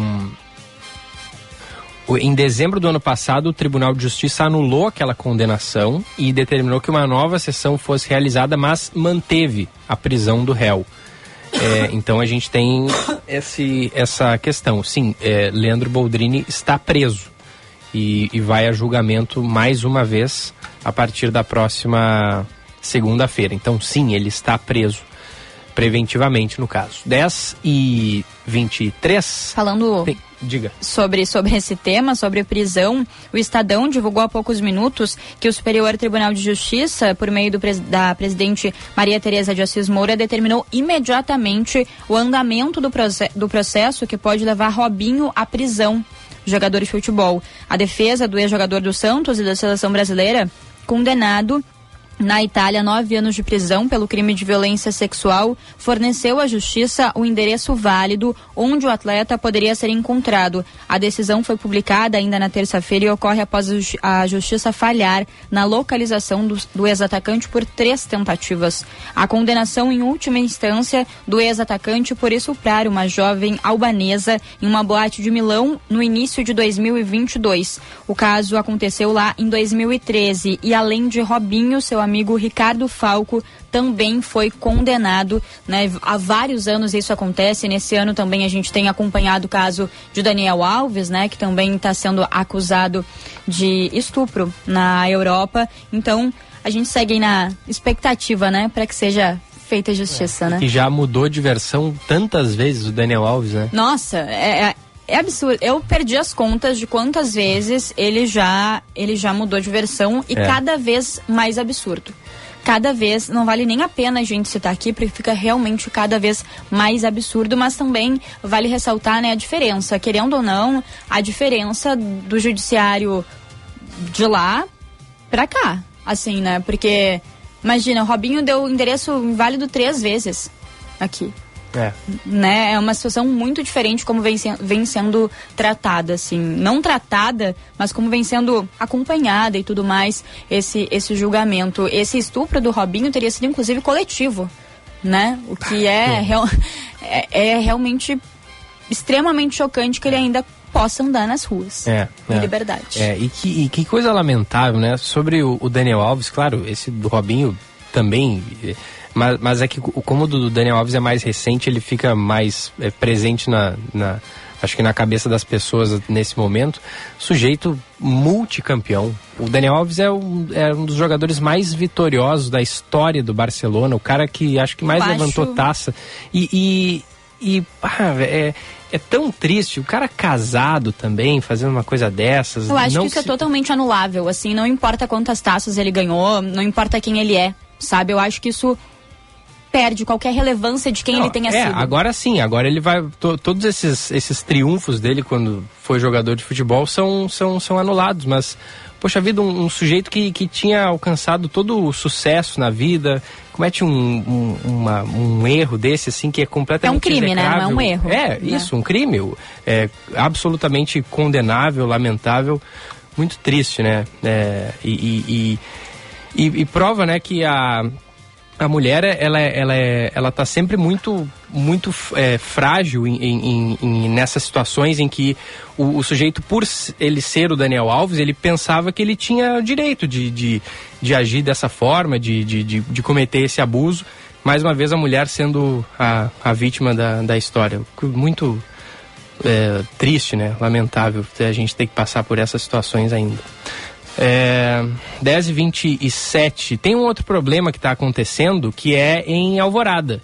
Porque os moradores de Alvorada, aí Duda, tu que mora nesse município, em alguns bairros está havendo falta de coleta de lixo em bairros. É, o Juan Romero vai trazer as informações para a gente e a lista dos bairros que estão sendo afetados por esse problema da coleta de lixo em Alvorada. Há pelo menos uma semana, moradores de cinco bairros de Alvorada, na região metropolitana, estão sofrendo com a falta de coleta do lixo em suas residências. É que a empresa prestadora do serviço no município solicitou a rescisão contratual do serviço na última semana, o que acabou afetando partes dos bairros Americana, Jardim Algarve, Maria Regina, Sumaré e Tijuca. O Rogério Marques é morador da Rua Corujas, no bairro Jardim Algarve, e relata que o problema vem impactando os moradores da região há mais tempo, com o serviço passando uma vez por semana no bairro ou por vezes até não passando na área, gerando acúmulo de resíduos tá me incomodando bastante, eu e os outros vizinhos. Porque nem todos têm a lixeira aquela, né? A lixeira que tem um pedestal ali, o pessoal costuma colocar o, o lixo na frente da casa no final de tarde. Então o pessoal passa mais tarde, rasga as, as sacolas ali, os bichos também rasgam e tudo. Mas o problema maior é que isso não, não é de agora, é uma coisa que já está acontecendo há, há bastante tempo. Eu noto que já faz mais de um mês já que tem dias que o caminhão passa, daí não passa e a gente tem que ir cuidando ali para a questão de, de, de segurança ali tudo, né? O secretário municipal de serviços urbanos, Rogério Negreiros, afirma que a situação para amenizar o impacto da falta de coleta de lixo nos pontos afetados está em andamento. O município tomou providências. Essa última semana, o pessoal que estava de aviso, a coleta noturna não estava realizando uh, a coleta, foram notificados e ficaram de até o dia de hoje colocando colocar em dia. E a partir de amanhã assume uma nova empresa com o compromisso de co colocar a coleta de lixo na cidade de Alvorada em dia. Esta não é a primeira vez que o município da região metropolitana de Porto Alegre sofre com problemas com a falta da coleta de lixo. Em 2021 e 2022, moradores das mesmas localidades e dos bairros Formosa e Jardim Aparecida também foram prejudicados pela falta de coleta em mais de uma ocasião na semana. A reportagem tenta contato com a empresa Epo Cidades Inteligentes, que optou pela rescisão contratual atual com o município. O contrato com a nova empresa que assume nesta quarta-feira prevê seis caminhões e serão colocados outros extras conforme a necessidade. A previsão é de que até o próximo sábado tudo seja normalizado. Está sendo impactada? Eu te confesso que não, assim, eu sou moradora do bairro Jardim Algarve lá, mas eu não notei, assim, pelo menos na minha rua, não não notei um, uma grande mudança, mas sei que outros outros moradores dali, né, como o Juan mesmo trouxe pra gente, estão passando por isso. Mas estava aqui conversando com o Gilberto, o secretário Rogério Negreiros foi quem disse que tinha asfalto na frente da minha casa quando eu conversei com ele numa entrevista e eu moro lá, eu sei que não tem asfalto. Foi uma ótima entrevista, assim, foi uma gravação que conversei, não, eu queria entender, secretário, por que, que não tem, né? Porque quem, quem vai nessa rua, uh, onde eu moro, é uma avenida. E abriu uma ponte nova na esquina e foi, foram, foi feito um pedaço, assim, de cerca de 10 metros de asfalto e duas quadras ficaram sem asfalto, porque o restante tem. É uma coisa realmente espetacular, assim, para quem, quem vai até lá. E eu perguntei para ele, ele disse, não, eu sou morador do bairro Jardim Algarve, lá tem asfalto.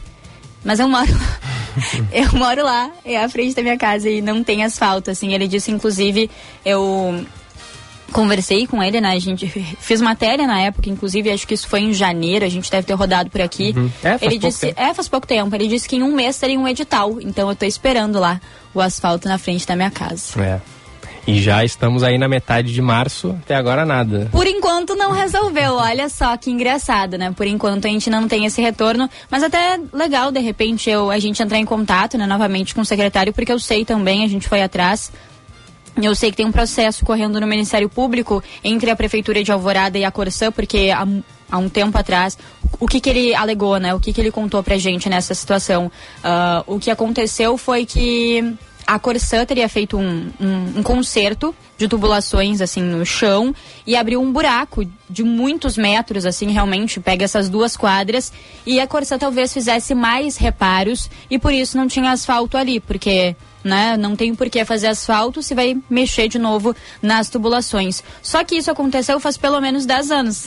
E a Corsã nunca mais voltou lá. Né? E tem uma, estação, uma subestação da Corsã na esquina da minha casa, mas tem uma a, a subestação da Corsã tá na esquina da minha casa, mas ela não tá mais presente, né? Pelo que a gente uhum. sabe, já, já tá vazia ali. Mas então segue, ele disse que tava para resolver essa situação, acompanhei o processo no, no Ministério Público ali também, que é público, né? A gente consegue, enfim, uh, ter acesso, a gente tá acompanhando também. Mas microfones abertos também para o secretário, não só a questão do lixo, mas a questão do asfalto também. É. Ó, e para você ouvinte que é carnavalesco, já está sentindo saudade do carnaval, pensando que só vai ter ano que vem, vai ter o carnaval descentralizado, né, Duda? Promovido pela Exato. Secretaria Municipal da Cultura é, e Economia Criativa. Mais uma edição e vai acontecer neste sábado no Partenon. Tu é, eu, eu já te perguntei, né, que se tu era uma, uma grande fã do, do, do carnaval, tá animada com esse carnaval descentralizado? Eu confesso que eu descobri hoje, enquanto estava, enfim, conferindo, né, as ações que vão acontecer na cidade, mas eu não, não tinha conhecimento, assim, não... É, eu também não. Eu não, não... Na verdade, eu não, não dou bola para carnaval, então eu nem, nem costumo ir atrás disso, mas é impressionante, assim, a gente recebeu mensagens nos últimos dias de ouvintes bem interessados nessas questões do carnaval aqui em Porto Alegre e a partir das 7 horas da noite do próximo sábado desfilam ali na rua Luiz Moschetti três escolas de samba que pertenciam ao antigo Grupo Bronze. Quem vai abrir o desfile vai ser o Bloco da Comunidade, que participa de projeto social, e o local ainda vai ter infraestrutura completa, gradis, é, orientação, banheiros químicos, segurança, carro de som. Desfiles vão encerrar às 11 horas da noite. E aí na programação, às 7 da noite, desfila o bloco da comunidade, às 8, a Unidos do Guajuviras de Canoas, às 9, a Coab Santa Rita e às 10 da noite, a Filhos da Candinha. Então aí, ouvintes da Band News FM que estejam já com saudade do carnaval, vai ter o carnaval descentralizado no Partenon. Inclusive tem mensagem do Cláudio, mandou antes da gente falar, mandou há 10 minutos atrás. Bom dia, gostaria que vocês comentassem o descaso da Prefeitura de Porto Alegre com o carnaval de rua e a importância dada à festa do padroeiro da Irlanda, sem qualquer relação cultural ou religiosa com a nossa cidade, a não ser os interesses dos empresários cervejeiros. Porto Alegre segue sendo colonizada pelos empresários. Essa mensagem do Cláudio chegando pra gente, chegou há 10 minutos antes mesmo da gente falar é, do carnaval, mas também tratamos disso na segunda-feira, né? É Ouvimos o vice-prefeito Ricardo Gomes, aqui ele falou sobre a festa de São Patrício que vai acontecer. Falamos também, perguntei para ele, né, como é que acontece essa essa organização do carnaval e de outros eventos, mas já esclarecemos por aqui, tá lá no nosso YouTube. Inclusive, se o Cláudio quiser ir conferir, lá no nosso canal do YouTube também tá a entrevista com o vice-prefeito Ricardo Gomes, que falou justamente sobre isso. Mais mensagens chegando por aqui, a Regina Dali Duda, sem chance, sem chance de deixar passar porque são cheios de taças ou são anônimos. Abraços da Regina, falando aí sobre o que a gente citava, né, de Daniel Alves também Robinho, ex-jogadores de futebol. 10h36, mais um rapidinho intervalo aqui no primeira edição, já voltamos. Você está ouvindo Band News Porto Alegre, primeira edição.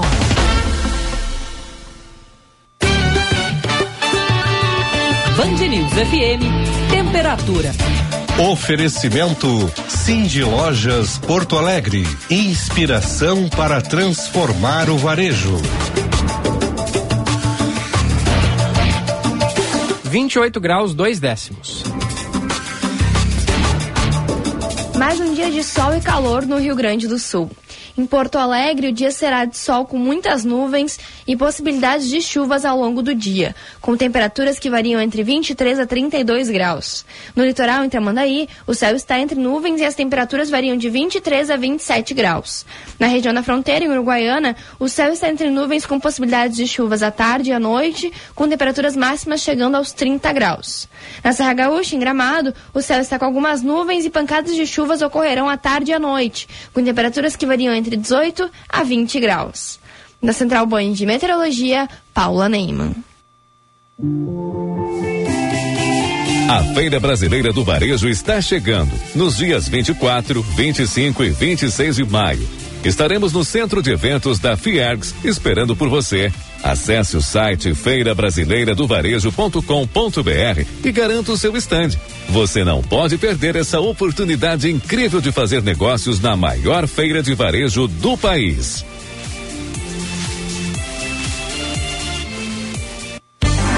A Unimed valoriza o cuidado das mulheres com tudo o que importa. Seus sonhos, suas carreiras, suas famílias, seu tempo.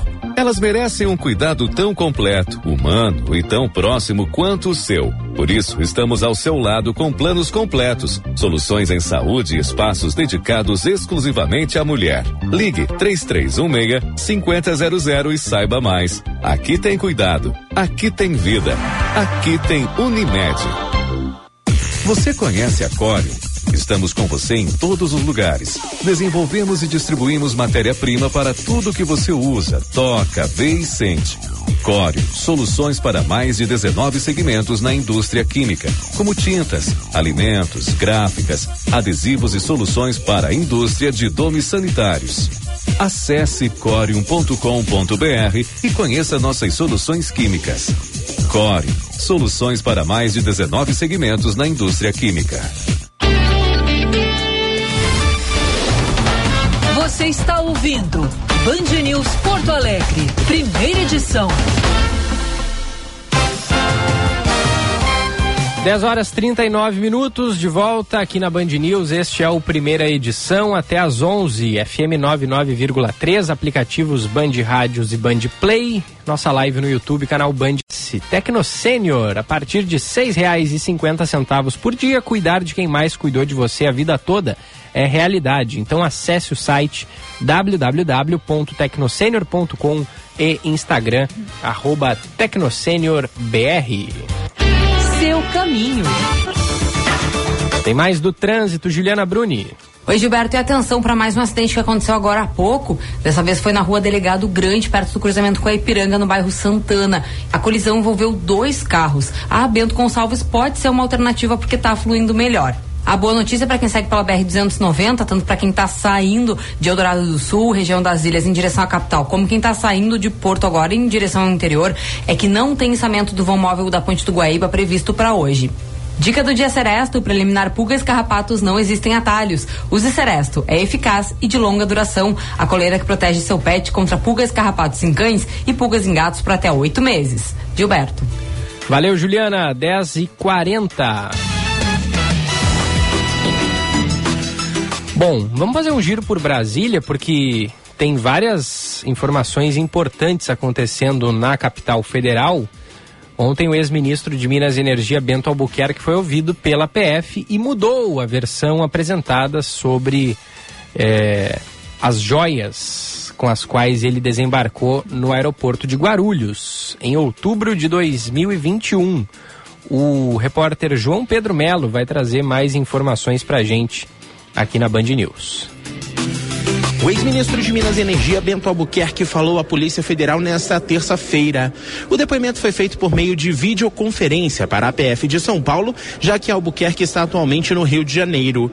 Durante a fala, o ex-chefe de Minas e Energia sustentou a tese de que desconhecia o conteúdo dos pacotes e que estes seriam para a União. A nova versão é bem diferente da que foi apresentada anteriormente, quando Albuquerque destacou que as joias seriam um presente para a ex-primeira-dama Michele Bolsonaro. Além de Bento, quem também deu explicações foi o ex-assessor dele, Marcos André Soeiro, que estava na comitiva que voltava da Arábia Saudita. Marcos André não deu muitos detalhes sobre a ação que transportava as joias que foram inspecionadas pelos auditores da Receita Federal e apreendidas no aeroporto de Guarulhos. O fato é que depois da apreensão, Bento Albuquerque retornou até a área da alfândega para liberar as joias. E essa tentativa não se limitou a um ato institucional, já que ele acionou a diretoria da Receita Federal para que falasse com os auditores e os acessórios fossem liberados. Ainda no depoimento, o ex-ministro de Minas e Energia admitiu que entrou com o segundo pacote sem declaração e que só viu o conteúdo em Brasília. Vale lembrar que Bolsonaro também já mudou a versão sobre o assunto. Em um primeiro momento, o ex-presidente atacou a imprensa e disse que não tinha nenhum conhecimento sobre as joias, mesmo a postura que foi adotada por Michele Bolsonaro. No entanto, uma semana depois, com as várias provas sobre o assunto, Bolsonaro reconheceu que recebeu sim o pacote. Recentemente, a defesa de Jair Bolsonaro avisou a Polícia Federal que vai entregar ao Tribunal de Contas da União o conjunto de joias que ficaram com o ex-presidente da República. Os advogados de Bolsonaro querem que as peças fiquem sob a guarda do TCU até que o destino final seja definido. A corte já impediu Bolsonaro de se desfazer ou utilizar os itens e a decisão tomada pelo ministro Augusto Nardes será discutida na sessão desta quarta-feira. Em outro ponto, o advogado paulista Paulo Amador Cunha Bueno já está defendendo Bolsonaro neste caso. Por fim, a Receita Federal intimou o ex-ministro de Minas e Energia, Bento Albuquerque, a explicar o motivo dos itens não terem seguido o rito de importação. Segundo a Receita, esses acessórios devem vir assinalados como bagagem diplomática e o pedido de incorporação ao patrimônio deve ser feito pela Secretaria-Geral da Presidência. O processo de liberação de importação costuma acontecer no mesmo dia, desde que a Receita seja avisada com alguma antecedência. Valeu, João Pedro. E o presidente Lula está cobrando para que os ministros da área social não anunciem medidas antes delas passarem pelo crivo da Casa Civil e também do Palácio do Planalto. Informações de Brasília com a Natália Paz.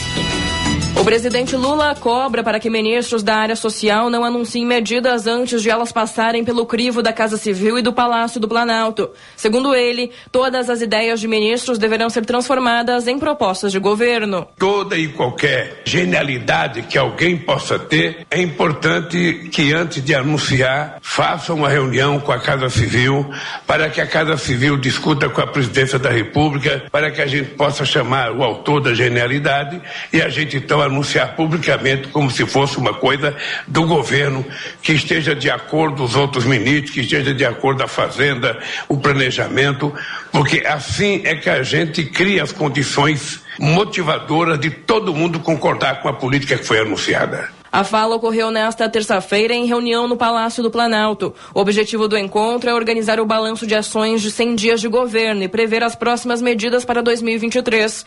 O chefe do executivo ainda pontuou que é importante que as propostas dos ministros também tenham o aval da equipe econômica. Alguns exemplos que não cumpriram essa orientação, segundo Lula, seriam citados na reunião privada. O ministro da Previdência, Carlos Lupe, já chegou a afirmar que pretendia discutir mudanças nas regras da reforma da Previdência aprovadas em 2019. Logo depois, o ministro da Casa Civil, Rui Costa, destacou que não havia nenhuma proposta sendo analisada sobre o tema. Em outro caso, o ministro do Trabalho, Luiz Marinho, disse que o governo pretendia acabar com o saque aniversário do FGTS. Logo depois, recuou. Já o ministro de Portos e Aeroportos, Márcio França, afirmou que estava sendo avaliado um programa com passagens aéreas com valor reduzido para um público-alvo, mas ressaltou que faltava o governo concordar com a proposta.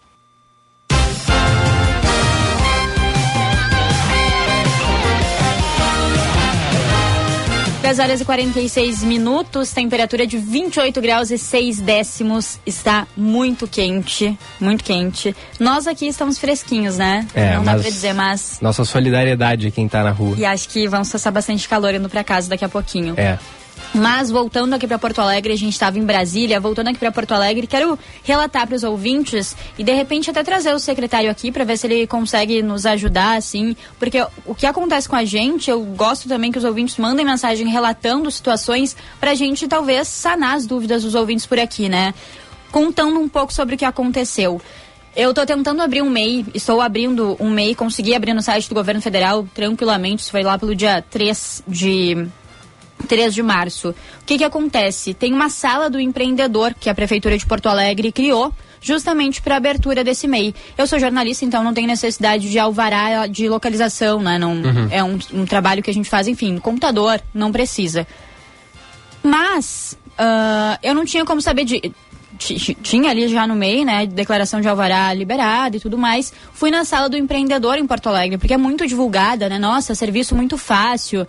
ah, só chegar ali que já consegue. Eu vou até abrir aqui os links para não falar errado pro ouvinte. No dia 4 de março, eu mandei um e-mail exatamente como diz ali. Sa ó, vou botar sala do empreendedor. Aqui. Não foi fácil, pelo visto. Não vai. Não, eu não consegui ainda. eu não consegui, tá?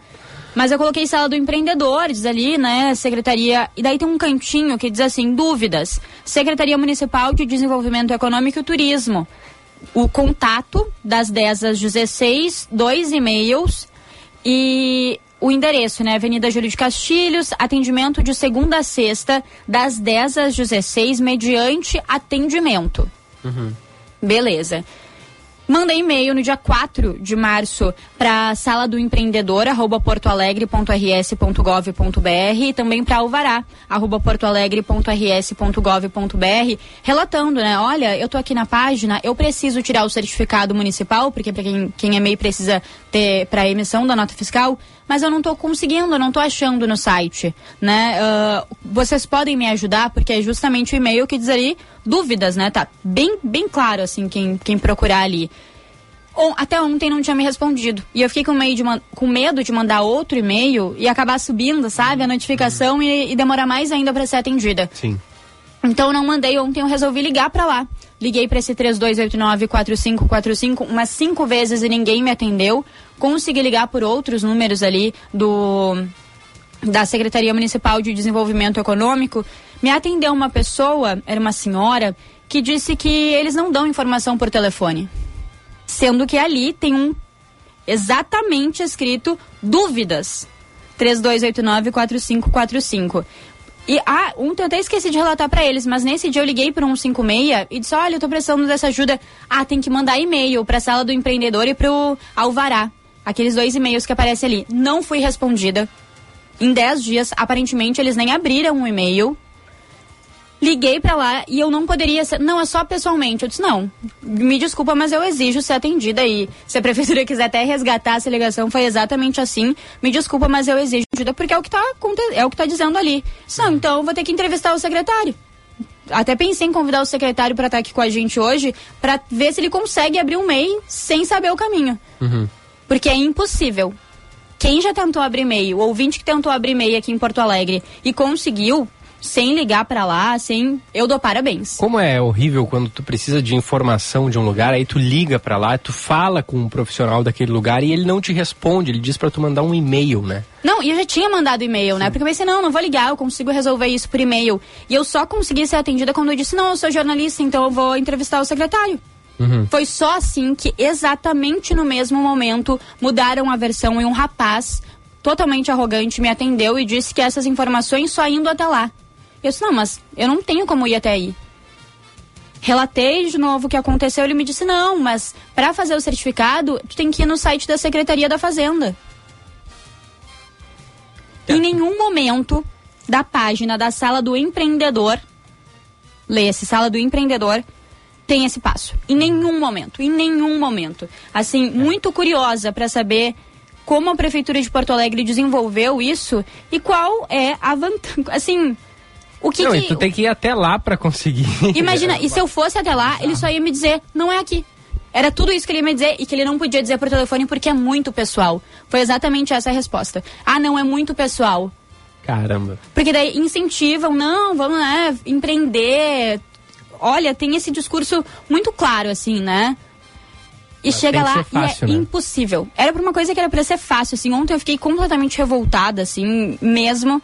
Porque imagina os ouvintes, eu ainda tenho uma instrução maior e mesmo assim tá sendo muito difícil. Eu liguei depois pra Secretaria da Fazenda, uma senhora muito educada me atendeu e me ajudou, assim. Me deu passo a passo e na hora eu consegui fazer. Mas de qualquer forma, sem ter ligado pra ela, eu também não conseguiria. Porque não é nada intuitivo. Não é nada intuitivo. Mas de qualquer forma, ela me ajudou ali, foi seguindo, me guiando no site mesmo, e eu consegui, né, prosseguir. Porque o que que aconteceu? Desde o dia 4 eu não conseguia nem prosseguir, porque eu não sabia o que fazer. E não tinha uma resposta por parte da, da prefeitura. Né? Então, foi algo assim, eu fiquei muito chocada, porque se eu que tenho uma instrução a mais, imagina pessoas mais humildes que estão tentando se ah, como é que é a palavra, assim, não é legalizar a palavra, mas tu conseguir me regularizar. Regularizar, é. Então tentando se regularizar, passar por toda essa situação e não ser atendidos, porque sinceramente eu só consegui ser atendida porque eu disse que eu era jornalista. É. E, e isso é muito chocante, assim, pra mim, eu acho um absurdo. Então as pessoas, eu que consigo ainda sou mais familiarizada ali com o digital, já foi muito difícil. Imagina para as pessoas que não são, que não têm condições, às vezes é difícil, e isso acontece, é difícil ter dinheiro da passagem para ir até o local. É, claro. Para tu não poder dar um- um- uma informação minúscula por telefone. E ele só me disse: "Ah, não, isso é com a Secretaria da Fazenda". Pronto. Era só ter me mandado esse e-mail. Mas aparentemente, a Prefeitura de Porto Alegre, sala do, do empreendedor, nem abre o e-mail. Que foi orientado no 156 para que eu fizesse. É. Então, assim, até tem aqui, deu a sua opinião sobre, servi sobre o serviço, saindo daqui é o que eu vou fazer. É, Porque é, é se aconteceu comigo, com certeza deve ter acontecido com outras pessoas. E é um absurdo a gente ter que passar por isso pra trabalhar e se regularizar. Sinceramente, é um absurdo. Eu fiquei muito indignada ontem, como ouvinte, tô indignada hoje, continuo, porque faz 10, 11 dias. E eu ainda não consegui. É. Não, é revoltante, sem dúvida. E vamos torcer para que os nossos colegas da Prefeitura de Porto Alegre estejam nos ouvindo, que eles ouvem o programa. E aí, às vezes, eles mandam um posicionamento. Vai ser interessante. Exato, e, mais do que um posicionamento, de repente mudar o site e dar uma orientação para as pessoas. Porque às vezes falta um feedback, ou ninguém dali tentou fazer, não sabe o quanto. quanto Uhum. Não faz sentido o conteúdo que tá ali. Assim, realmente não faz sentido nenhum. É. E o atendimento também prestado, de repente, né, ah, orientar melhor as pessoas que estão atendendo para que possa dizer, não, é, é em tal lugar. Então, de repente, ali na, nesse, na sala do empreendedor, nesse portal, de repente só colocar o passo a passo, como é que deve ser feito, que acho que já vai ajudar muito a população, né? Ninguém precisa passar, ficar ligando, ficar mandando e-mail, né? Aí já consegue fazer diretamente se regularizar e trabalhar descansado. Daqui a pouquinho tem o Felipe Vieira com o segunda edição. Tem uma boa notícia do dia? Vamos aproveitar? A boa notícia do dia. Oferecimento Unimed Porto Alegre. Cuidar de você. Esse é o plano. Vou dar a vinheta da boa do dia, porque as novas bancas de floristas começaram a ser instaladas ali na rua Otávio Rocha e a previsão é que cada módulo demore até uma semana para ser finalizado. Até o final do mês de abril, os quatro módulos com quatro estandes serão concluídos para a volta dos comerciantes. Dois projetos iniciais foram apresentados desde o começo das obras do quadrilátero central, porém, a pedido dos empreendedores, foram feitas modificações. E eu tô ansiosíssimo, viu, Duda, para ver como é que vai ficar depois de concluída essa obra do quadrilátero central, porque a gente vê naquelas é, aquelas maquetes virtuais que, que, que a prefeitura disponibilizou imagens. Vou te mandar depois, é bem legal. Vai Mas ficar sabe lindo. que eu fui pouco no centro de Porto Alegre nos últimos meses, assim, né? Acabei indo pouco mesmo. Me pegou de surpresa quando eu vi a obra ali. A primeira, o primeiro impacto foi. Nossa, cadê as, os floristas, Aham, né? aham. Acho que é o primeiro impacto para todo mundo que tá passando por ali é justamente para, eu não sei para onde ah, eles estão trabalhando mais próximo do mercado público, né? Isso, isso aí. Isso, isso, É. próximo do mercado público. Mas eu tô bem ansiosa também. Eu acho que é um marco de Porto Alegre, assim, do centro de Porto Alegre, É. são os floristas por ali, né? Então, acho, acho bem legal, na expectativa também para para essas novas bancas que a É. prefeitura vai entregar. Estamos no aguardo, vai ficar bem legal. Ó, cinco minutos faltando para as 11, tem mais um minutinho e meio de intervalo, a gente já volta. A Unimed valoriza o cuidado das mulheres com tudo o que importa. Seus sonhos, suas carreiras, suas famílias, seu tempo. Elas merecem um cuidado tão completo, humano e tão próximo quanto o seu. Por isso, estamos ao seu lado com planos completos, soluções em saúde e espaços dedicados exclusivamente à mulher. Ligue 3316-5000 e saiba mais. Aqui tem cuidado, aqui tem vida, aqui tem Unimed. Fotografia no Rio Grande do Sul tem nome e sobrenome: Antares Martins. O fotógrafo das celebridades e especialista em moda, editoriais, publicidade e mídias sociais. Antares é reconhecido em todo o Brasil por captar a essência e a personalidade de cada pessoa. Seu olhar sensível e atento aos detalhes o torna um ícone da fotografia contemporânea. Marque seu ensaio. Conheça o trabalho acessando antaresmartins.com ou Instagram, arroba Antares Martins. Ligue o WhatsApp 51 9 84 54 0660 e agende seu ensaio. Cinema combina com pipoca, pipoca quentinha e um filme bom. Filme tem que ser no cinema, um cinema que combine com você. Você combina com GNC. Filme combina com cinema, você combina com GNC. GNC. Todas as sensações do cinema.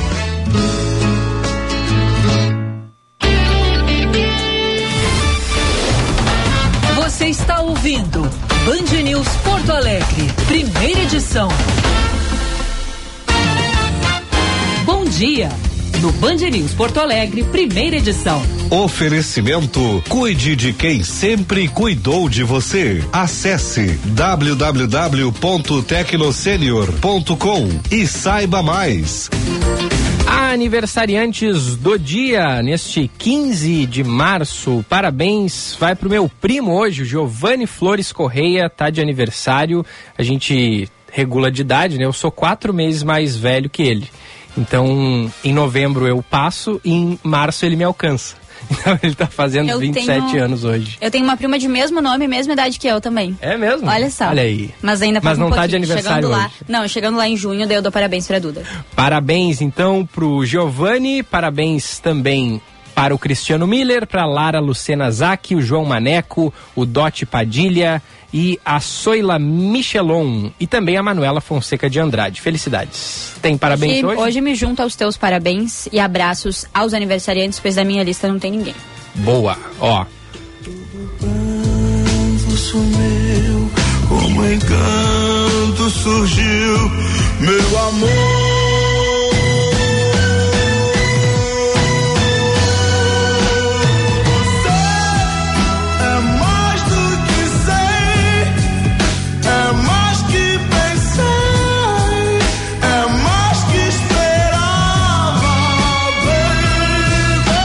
Exatos 25 anos atrás nos deixava Tim Maia, o Sebastião Rodrigues Maia.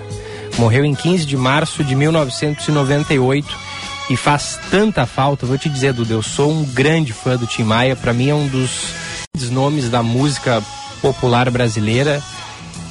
Talvez a maior voz, na minha opinião, da música brasileira.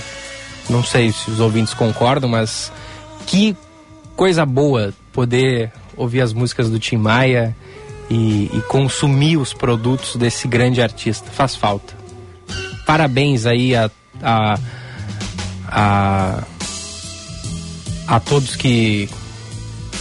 A pessoa vai lendo aqui uma coisa, perde o, o raciocínio. É, parabéns, não. É, nossas, nossos sentimentos aí à família, os familiares do Tim Maia, que certamente para eles ele está fazendo mais falta ainda. Tem relação, assim, afetiva com o som do Tim Maia, Duda, ou não é muito fã? Não tenho. Não? Não tenho. Não sou clássica, claro, admiro e tudo mais, mas não tenho uma super relação. Tô aqui lendo uma mensagem carinhosa de um ouvinte. Mas acho que atingi meu. Meu. Assim. Chegou aquele momento que a gente tem haters, né? Aham. Eu acho que a, a fama, eu acho que traz isso. Eu tô me sentindo uma popstar, praticamente. Preciso dizer aqui que o Cláudio é sempre, sempre muito carinhoso. Hoje não vale nem a pena ler a mensagem dele, mas muito carinho, muito carinho, muito bom. E com o Tim Maia a gente encerra o programa de hoje. Muito, muito obrigado pela sua audiência. Vem aí o Felipe Vieira com a segunda edição. Um beijo, Duda. Até amanhã. Beijo, até amanhã.